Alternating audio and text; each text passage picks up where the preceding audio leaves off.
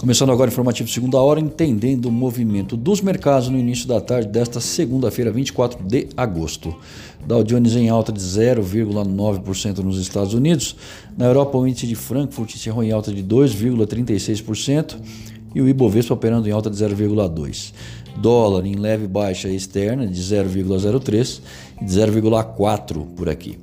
Bom, enquanto monitora o avanço do coronavírus lá na zona do euro e possível estabilização nos Estados Unidos, os mercados também observam as notícias a respeito de tratamentos alternativos. Agora, o assunto vem dos Estados Unidos com a aprovação do uso de plasma sanguíneo de pacientes recuperados e outros que estão buscando aí a recuperação.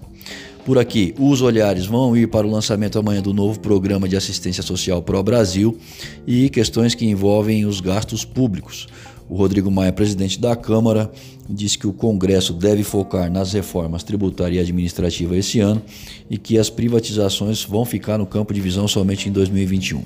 Lembrando que até o final da semana ainda teremos a prévia do PIB no segundo trimestre nos Estados Unidos em um simpósio com a participação do Jerome Powell na quinta-feira, de onde se espera pistas sobre os próximos passos aí do Federal Reserve no campo de observações aí a revisão no quadro de política monetária. Vamos conferir.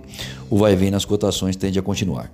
Eu sou Alessandro Faganello, desejo uma ótima tarde a todos e espero vocês para abrir o mercado através do boletim Primeiro Minuto.